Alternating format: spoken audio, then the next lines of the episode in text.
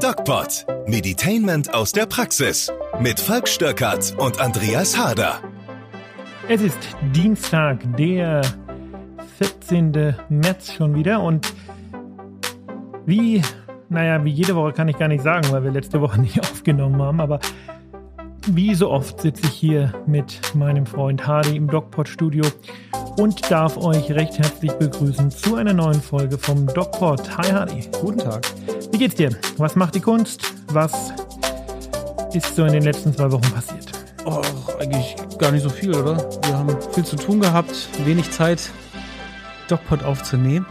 Genau. Bisschen schade, aber heute, heute nehmen wir uns natürlich wieder die Zeit für euch. Weil wir hier montags, wo wir den DocPod immer aufnehmen, so häufig Fotos machen müssen. Mhm. Nützt nix. Ja, Muss alles gemacht werden. Mitarbeiterfotos für unsere Homepage vom Medizinischen Zentrum Erlangen, mz-erlangen.de. Da seht ihr unsere Mitarbeiter. Genau. Ähm, wir wollen uns heute über zwei Sachen unterhalten. Mhm. Und Ein kleines zwar- Thema, das haben vielleicht einige von euch, wenn ihr uns auf Instagram folgt, schon gesehen. Achso, ich wollte mit dem anderen anfangen. Echt? Ja. Wie du willst. Nein, also gestern am Montag, dem 13. lief ja den ganzen Tag in den Nachrichten, dass jedes zweite Krankenhaus in Deutschland in den nächsten Monaten massiv Personal abbauen muss mh, oder sogar insolvenzbedroht ist. Und darüber wollte ich mal mit dir sprechen, weil das ist ja ein Thema, was nicht nur gesundheitlich, gesundheitspolitisch relevant ist, sondern das ist auch gesellschaftspolitisch relevant, weil nämlich, naja, ohne Krankenhäuser wird es dünn. Ja. Ohne Krankenhäuser gibt es äh, viele unzufriedene und kranke Menschen, ne? die nicht behandelt werden können. Aber ich frage mich, ob das in der Bevölkerung eigentlich äh, so angekommen ist, dass Krankenhäuser tatsächlich, mh, das hört sich blöd an, aber rein wirtschaftlich orientierte Unternehmen sind. Genau. Gilt das, für ist- alle oder gibt es da Ausnahmen? Nee, das ist tatsächlich eigentlich das große Problem, um das es geht und über das wir heute auch so ein bisschen sprechen wollen. Um Ein Krankenhaus und jedes Gesundheitsunternehmen im Grunde genommen mm, muss arbeiten wie jede andere Firma auch. Sprich, wir reden hier von kapitalorientierten, profitorientierten Unternehmen. Das jetzt eine Arztpraxis ist oder ein Krankenhaus oder ein, wie es in unserem Fall ist, ein MVZ. Am Ende ähm, wird eine gewisse Menge Geld reingesteckt und es wird eine gewisse Menge Geld verdient mit einer Leistung, die gebracht wird. Es ist also unterm Strich, auch wenn das Ärzte so ungern hören, ist es ein Dienstleistungsgewerbe. Mhm. Und die Randbedingungen werden in dem Fall aber nicht vom, ja, von, äh, von der Konkurrenz oder von äh, einem, ja, keine Ahnung. Doch, Es- schon auch, schon auch. Aber es wird doch grund, im Grunde genommen doch eigentlich von der Politik auch von den äußeren Rahmenbedingungen festgelegt, oder? Gibt es Regelwerke? Es gibt Regelwerte oder Werke, was du für welche Leistung an Gegenwert bekommst. Das grundsätzlich ja.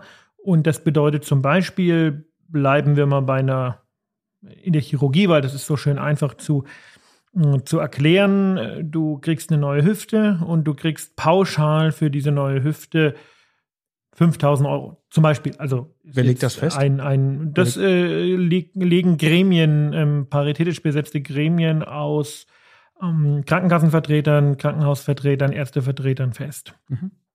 Und dann wird jetzt gesagt, okay, die Hüfte gibt 5000 Euro. Ich weiß nicht, was eine Hüfte gibt, aber sagen wir mal so. Ne? Und ähm, ein Knie gibt 7000 Euro und eine Blinddarmentzündung gibt 3000 Euro. So, und ähm, Aufgabe des Krankenhauses ist es jetzt, Ressourcen so einzusetzen, dass aus dieser Kombination, also Knie 5000 Euro, äh, 7000 Euro, Hüfte 5000 Euro sind 12.000 Euro und Blinddarm, was haben wir gesagt, 2000 Euro sind 14.000 Euro. Mhm.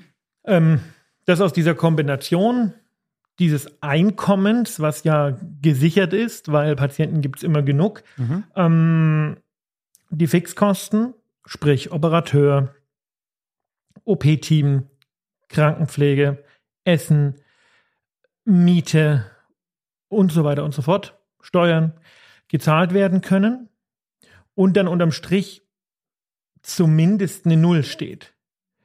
Um, was übrig bleiben wäre ideal, aber eine Null steht. Und was übrig bleiben, das machen die großen Krankenhausketten. Ja, da gibt es ja einige in Deutschland.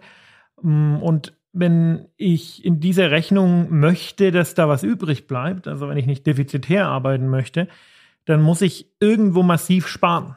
Und mhm. was ist immer der höchste ähm, Kostenfaktor in einem Unternehmen? Immer das Personal. Lohnkosten. So, ähm, jetzt war das bisher so, das lief alles schlecht, mehr schlecht als recht. Aber irgendwie haben die Krankenhäuser überlebt. Entweder es gab Zuschüsse vom Bund oder vom äh, Land oder vom, von der Stadt. Oder hinter manchen Krankenhäusern steht auch ein Träger, ein kirchlicher Träger, der zum Beispiel ganz andere Interessen hat, nämlich der aus ähm, kirchlichen Gründen möchte, dass das Krankenhaus läuft oder mhm. irgendwas anderes. Mhm. Gibt es auch aus Stiftungen raus, Krankenhäuser? Ja. ja. Jetzt gibt es aber ein Problem. Mir stellen sich zwei Fragen oder drängen sich nahezu auf. Du hast jetzt ähm, von verschiedenen Behandlungen, es gibt ja auch ähm, verschiedene, naja, du hast nach Chirurgen, es gibt ähm, Gynäkologen, also mhm. verschiedene spezialisierte Ärzte. So, wenn jetzt natürlich diese Schlüssel, diese Gremien, das über alle Disziplinen hinweg vernünftig austarieren, sodass jeder Arzt in seiner Nische auch immer zu seinem Schnitt kommt, dann würde ich sagen, müsste, müsste quasi Disziplin ja auch homogen verteilt sein. Ne? Weil nee. jeder hat den gleichen Anreiz. Nee. Ist dem so nicht, ich vermute fast, dass es so nicht ist, dann könnte sich ja irgendwann ähm, quasi der Zweig äh, weiterentwickeln, der am meisten einbringt. Oder? Und so ist das. Es gibt lukrative Medizin und es gibt nicht lukrative Medizin. Mhm. Schau dir eine innere Medizin an oder eine geriatrische innere Medizin, sprich Altersmedizin wo Patienten kommen, die eine Lungenentzündung haben mhm. oder äh, eine Bauchspeicheldrüsenentzündung, die Wochen oder Monate lang im Krankenhaus bleiben. Ah, da gibt es äh, von diesem gemeinsamen Bundesausschuss, der das festlegt, gibt es sogenannte Regelverweildauern, sprich die oder durchschnittliche Verweildauern. Sprich, die sagen, ein internistisches Krankheitsbild wie eine Lungenentzündung verweilt im Durchschnitt fünf Tage im Krankenhaus. Und wenn der Patient nur drei Tage im Krankenhaus verweilt, dann ist es in der Regel unlukrativ. Und wenn er deutlich länger verweilt, ist es auch super unlukrativ. Mhm. Das Beste ist in der Regel, einen Patienten einen Tag vor Erreichen dieser Verweildauer ähm, wieder vor die Tür zu setzen. Und so wird das leider auch gehandhabt, weil es so gehandhabt werden muss. Ah, ich wollte gerade fragen, das wird doch wohl hoffentlich immer zugunsten des Patienten entschieden. Natürlich, offiziell wird es immer zugunsten des Patienten entschieden, aber unterm Strich bringt es dem Patienten nichts, wenn das Krankenhaus defizitär wirtschaftet mhm. und es dann gar keine Versorgung mehr gibt. Und ja, klar, weil hinten raus natürlich dann die, die Leistungen immer schlechter werden. Es ist immer der Individualfall und das große Ganze. Mhm. Und im großen Ganzen ist es eben so, dass es bestimmte Disziplinen gibt, die sich einfach nicht mehr lohnen, wie zum Beispiel die Geburtshilfe. Und da jetzt schon, bevor ein, ein Faktor ins Spiel kommt, den wir noch gar nicht diskutiert haben, sehr, sehr viele Krankenhäuser ihre Geburtshilfestationen zum Beispiel einfach dicht gemacht haben, weil sie sie dicht machen mussten, mhm. weil sie gezwungen sind, wirtschaftlich zu arbeiten und sich solche Stationen irgendwann einfach nicht mehr tragen. So. Wie, wie, und, wie, ja. Wie kann sich, wie kann sich ähm, das so einstellen und wieso wird da nicht gegengesteuert? Weil jetzt nehme ich einfach mal die Patientenbrille ein oder jetzt bin ich noch kein Patient gerade, mir geht's gut, Gott sei Dank.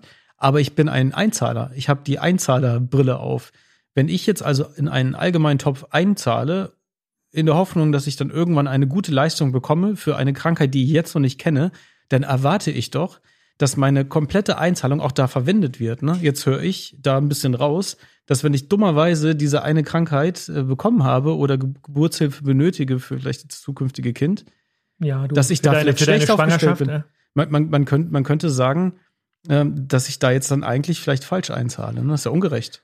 Mm, ich sage mal so, in Deutschland hat die allgemein äh, die Einstellung, wer zahlt, diktiert nicht unbedingt Konjunktur. Ne? Also mhm. ähm, ich denke nur an Steuern. Mhm. Je mehr Steuern du zahlst, desto weniger hast du im Grunde genommen von den Steuern. Das nennt sich Solidarsystem. Da haben wir ja grundsätzlich unterschiedliche Einstellungen dazu. Das brauchen ja. wir jetzt gar nicht mehr tiefgründig diskutieren. Aber der Punkt ist, dass du zahlen musst, aber keinerlei Mitspracherecht hat, beziehungsweise das Mitspracherecht im Grunde genommen nur A über die Wahl der Krankenkasse, das ist sehr wenig Mitspracherecht, oder B über das Zettelchen, was du am Wahltag machst. Und auch da muss man ja ehrlicherweise sagen, die Gesundheitspolitik ist jetzt nicht die Prioritätspolitik der deutschen Politiker. Also mhm. im Grunde genommen interessiert es keinen. Ähm, dieses System, was ich beschrieben habe, das Knie kriegt 7000, die Hüfte 5000 und so weiter, nennt sich Fallpauschalensystem. Und dieses Fallpauschalensystem wird ja aktuell medienwirksam von unserem Gesundheitsminister Lauterbach ähm, kritisiert und äh, ja, er unternimmt den Versuch, es abzuschaffen. Rat mal, wer das mit eingeführt hat. Vorher? Hm? Das gibt es seit 2003. Naja, dann wird die wahrscheinlich die CDU irgendwas Lauterbach hat es eingeführt. Hör auf. Ja. Ah, ja. Ähm, die Idee des Fall Fallpauschalensystems kommt von Lauterbach. Ähm, oder er ist einer der Vordenker. Das ist natürlich nicht mhm. nur von ihm, aber mh, hm, die Idee, dass praktisch er, er hat zugegebenermaßen irgendwann mal zugegeben, dass es eine ziemlich beschissene Idee war. Aber ganz grundsätzlich ist es so, dass der Lauterbach, ähm, dass die, die, die, diese, dieser Gedanke des wirtschaftlichen Zwangsarbeitens ein, ein, purer SPD-Gedanke ist. Die CDU, die CSU, die waren immer dafür, mh, auch im Gesundheitssystem einen Wettbewerb zu machen. Mhm. So, jetzt haben wir gesagt, okay, es gibt diese, diesen, das ist ja so, ein, so eine Art, ähm, so eine Art Kap Kapitolo-Sozialismus, Kapitalsozialismus, ja, also ähm, auf der einen Seite ist es ein Gesundheitssozialismus, auf der anderen Seite müssen sie ja. aber kapitalorientiert ja, arbeiten. Voll. Und sind völlig abhängig äh, von den Gremien und vielleicht äh, ja, ein so. Einflussgebern. Und, und im Gegensatz zum offen, offenen Markt hast du im Gesundheitssystem, gerade wenn du im Krankenhaus bist, nicht die Möglichkeit, an der Einkommensschraube zu drehen wenn du einen Fahrradladen hast und sagst, okay, du hast die und die Ausgaben, du hast Personalkosten, du hast dies, das, jenes, dann kannst du sagen, okay, wenn du zu wenig hast, musst du mehr verlangen. Mhm. Das ist ja im Grunde genommen das Einzige, was man machen kann. Das, das können nicht. die nicht. Nee. Das bedeutet, die sind gezwungen, die müssen da sparen, wo sie nicht sparen können, weil die können nicht an der Einnahmenseite drehen. Und so entwickeln sich Krankenhäuser, die nur lukrative Leistungen anbieten. Mhm. Und die diese lukrativen Leistungen auch, ich sag mal, ähm, sehr niederschwellig anbieten. Aber jetzt sag mal ganz Du kannst schnell. ja sagen, ähm, ich habe Hüftschmerzen kann der eine sagen, ja, das machen wir konservativ, Schmerzmittel, Physiotherapie und so weiter. Ja. Der andere sagt, wir machen eine neue Hüfte. Ja, jetzt rat mal, was du gesagt bekommst. Tja. Aber sag mal, welche, welche Beispiele fallen dir jetzt spontan ein, die, die nicht mehr lukrativ sind, die aber in der Bevölkerung völlig relevant sind? Also, Fällt irgendwas das ein, natürlich so? die gesamte Altersmedizin. Mhm. Alles, was chronisch ist und was keine Erfolg, also was wenig Erfolg verspricht. Die gesamte innere geriatrische Medizin, Demenzpatienten, Lungenentzündungen, schlechter Allgemeinzustand, Austrocknungen. Ähm, das sind alles ähm, also ältere Menschen, die nicht genug trinken oder sowas. Mhm. Ähm, ganz häufig kommen die ja wegen einer Allgemeinzustandsverschlechterung in die Klinik. Ja, das was, ist alles super unlukrativ. Und was lohnt sich so richtig? Hüften. Ja. So. Und jetzt ist aber bei der ganzen Sache was ganz Essentielles dazugekommen. Hau einen raus. Die Stromkosten. Klar. Und das trifft ein Krankenhaus wahrscheinlich gar nicht mal so gering. Massiv trifft das ein Krankenhaus, weil ein Krankenhaus hat Bereiche, die immer in Anführungszeichen unter Strom stehen. Mhm. Ein Krankenhaus muss ein relativ ausgeklügeltes Notstromsystem aufrechterhalten. Ein Krankenhaus hat eine massive IT-Infrastruktur, weil es gibt ja die, ähm, das Digitalisierungsgesetz. Ähm, ein Krankenhaus hat massive Stromfresser in der radiologischen Abteilung, Mhm. im OP. Mhm. Ähm, und ein Krankenhaus kann nicht einfach Strom sparen. Ein ja, ein Krankenhaus Krankenhaus kann nicht einfach die Leuchtreklame ausmachen wie Ein andere. Ein Krankenhaus ist auch immer gleichmäßig beheizt, natürlich. Ne? Genau. Muss es auch. Da kannst du nicht sagen, auf 19 Grad dreh ich. Ähm, wo war ich letztens? Im Sinister in Erlangen. Und da musste ich so lachen, weil es stand am, unten am Parterre, also das Sinister ist im, im ersten Stock sind die Kassen und im zweiten Stock sind die Kinosäle. Und im Parterre stand, wir sparen Strom, deswegen war die Rolltreppe aus. Jeder, jeder, jeder ist mit dem, Fahr mit dem Fahrstuhl gefahren. Äh, Ähm, Gute Idee. Und wenn man überlegt, was im Gegensatz dazu Krankenhäuser an Stromkosten haben, dann ist das pervers. Und dann reden wir hier von 1, 2, 3 Millionen Mehrkosten, die also auf die Kostenseite draufkommen pro Jahr Ja. in einem mittelgroßen Haus. Und wir haben gelernt, auf der Einnahmenseite kann aber nichts gemacht werden. Aber sag mal, das, das kann doch jetzt eigentlich nicht sein, oder? Ich meine, ähm, das mit den Stromkosten, das ist jetzt so, das ist auch kommuniziert. Da müssen, da müssen die Gremien jetzt halt die Sätze und die Fallpauschalen anpassen. Das ist doch eine Dann gibt es Selbstverständlichkeit. keine Kompensation. ja, aber das ist doch absurd. Ja, deswegen ähm, war am Montag die. Nur, nur nebenbei noch bemerkt, ähm, machen die Krankenkassen doch gerade einen fetten Reibach. Haben die nicht Überschüsse? nee, nee, nee, nee. Die Nicht? sind massiv im Minus wegen Corona. Ähm, deswegen gab es ja ähm, am Montag dieses Krisentreffen, aus dem hervorging, liebe Freunde, die Hälfte aller Krankenhäuser wird so in finanzielle Schieflage kommen, dass sie entweder zumachen müssen oder massiv Personal abbauen müssen. Mhm. Und es gibt da momentan keine Aussicht auf Kompensation. Sprich, ein Krankenhaus, was sich ein, was sich ein Landkreis geleistet hat, ja, denken wir mal an Flächenkreis in Niedersachsen oder in, in keine Ahnung, Hessen oder sowas. Oder auch in Bayern. Ne?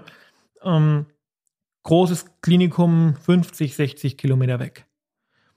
Die ganzen kleinen Dinge, ich bleibe bei meiner Lungenentzündung oder bei einem verstauchten Fuß oder bei einer Geburt, Mhm. die sind ja im lokalen Haus ansässig. Ein Maximalversorger, eine Uniklinik, ein großes Krankenhaus ist ja nicht dafür da, den äh, relativ simplen medizinischen Fall von Erna Müller von um die Ecke zu ähm, klären, wo der Hausarzt sagt, die muss mal zwei, drei Tage ins Krankenhaus. Mhm. Dafür sind diese großen Kliniken ja gar nicht da. Wobei zumindest die halt eine gewisse Mischkalkulation halt machen können, ne? Für Aber die haben nicht die. Betten dafür. Naja. Die sind nicht dafür da, sondern die sind für, es klingt immer ein bisschen arrogant, aber die sogenannte Spitzenmedizin da. Die sind dafür da, Ja. Patienten zu behandeln, die Krankheiten haben, die wirklich komplexe, Das heißt- schwierige Therapien das heißt, im, bedürfen. Umkehr, im Umkehrschluss äh, werden uns Krankenhäuser im ländlichen Bereich ähm, einfach wegsterben. Punkt. Ja. Es gibt wohl die Überlegung, das weiß ich aber noch nicht, wie weit das äh, gereift ist.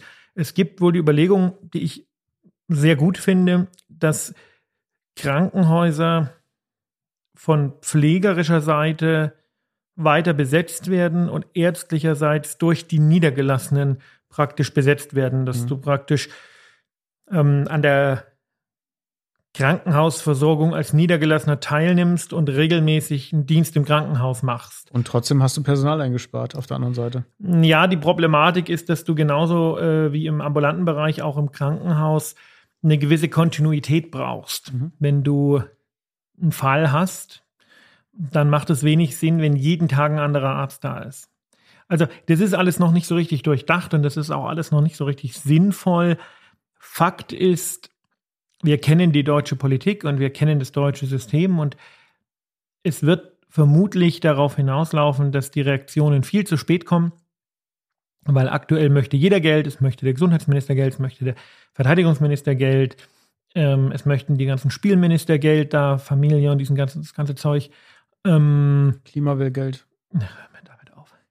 ähm, also, äh, und wir werden an einem Punkt kommen, wo das einfach zu spät ist. Mhm.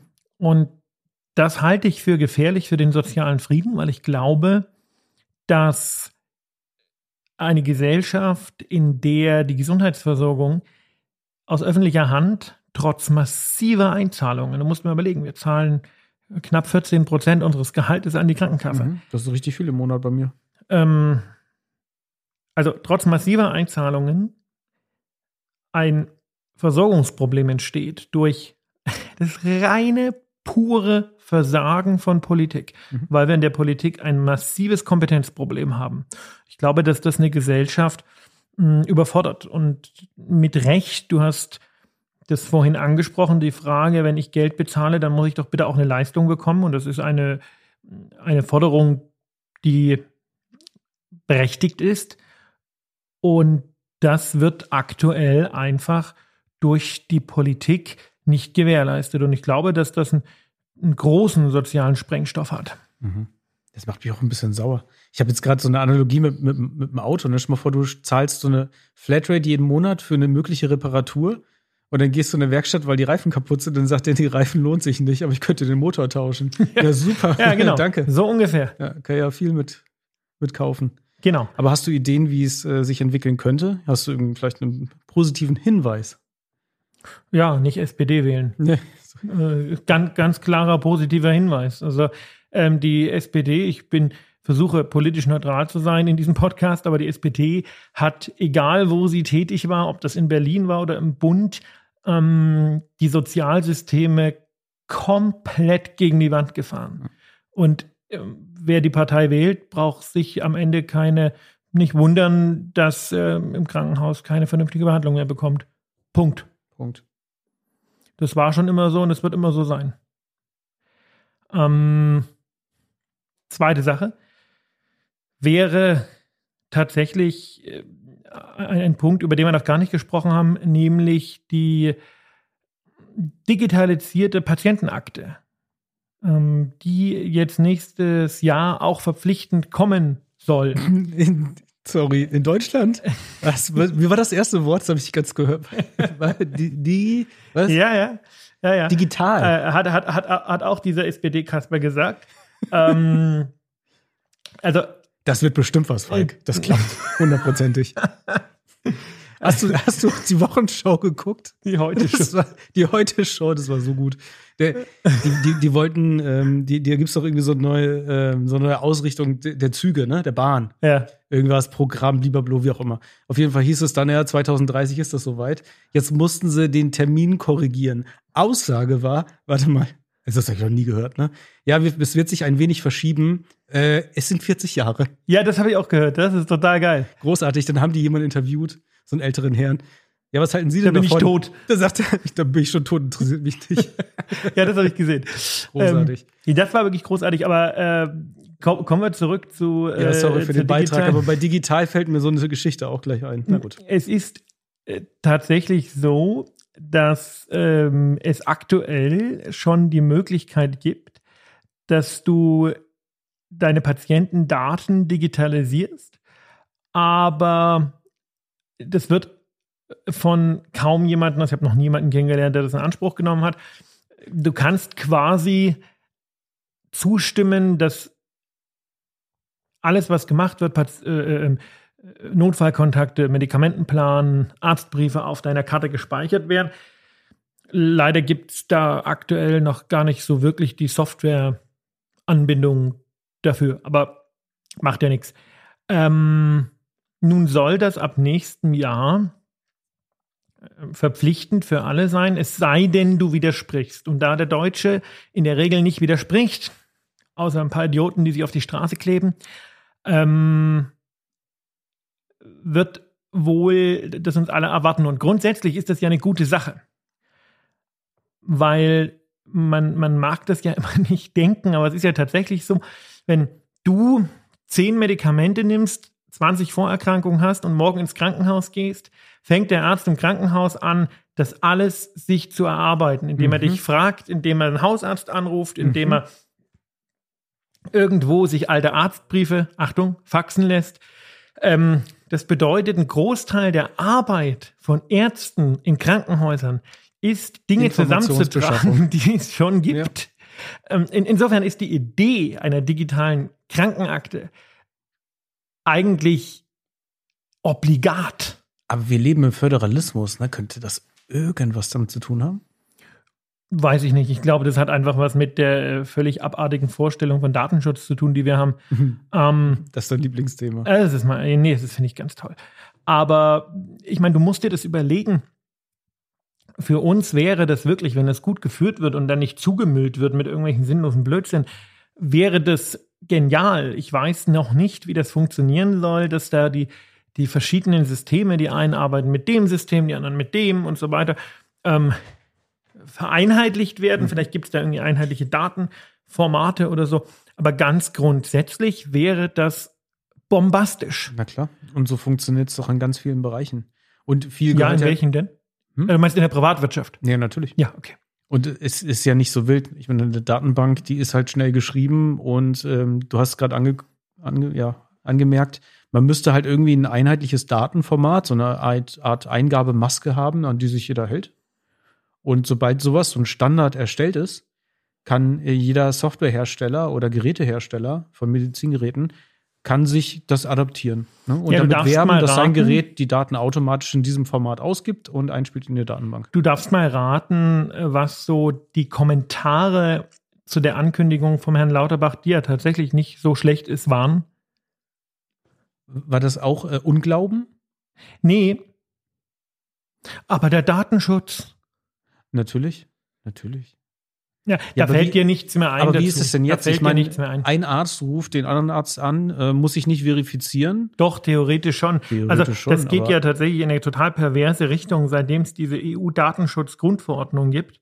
Ach ja, da, da muss ich sowieso noch was dazu erzählen. Nee, Moment, bombastisch, aber da, da kenne ich mir jetzt ja doch ein bisschen aus und ähm, das wäre durchaus denkbar, ne, dass du ähm, über bestimmte gesicherte Kanäle wie gesagt, da wären wir wieder bei dem, bei dem Thema eine, eine Datenbank mit, mit einer äh, Struktur und einem Datenformat, das sicher ist. Das wäre auch konform. Aber du hast ja gefragt, wie das jetzt funktioniert. Und ja, seitdem es diese Datenschutzgrundverordnung gibt, ist es so, dass du ein vom Patienten unterschriebenes Fax, Fax an den Arzt, von dem du eine Information haben möchtest, faxen musst, um dann diese Information zu haben. Und jetzt kommt das Geilste überhaupt. Da habe ich heute eine Beschwerde an die Bundesdatenschutzstelle geschickt, weil es unerträglich ist.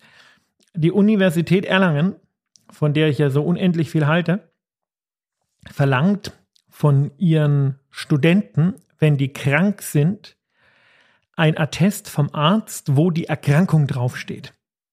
Und wenn sie das nicht bringen, dann wird das Attest, was deutschlandweit von allen Krankenkassen, von allen Arbeitgebern verpflichtend anerkannt wird, mhm. vom Studentenbüro der Universität Erlangen nicht anerkannt. Das ist sowas von kriminell. Krimineller geht's überhaupt nicht. Wie kommen die denn auf die Idee?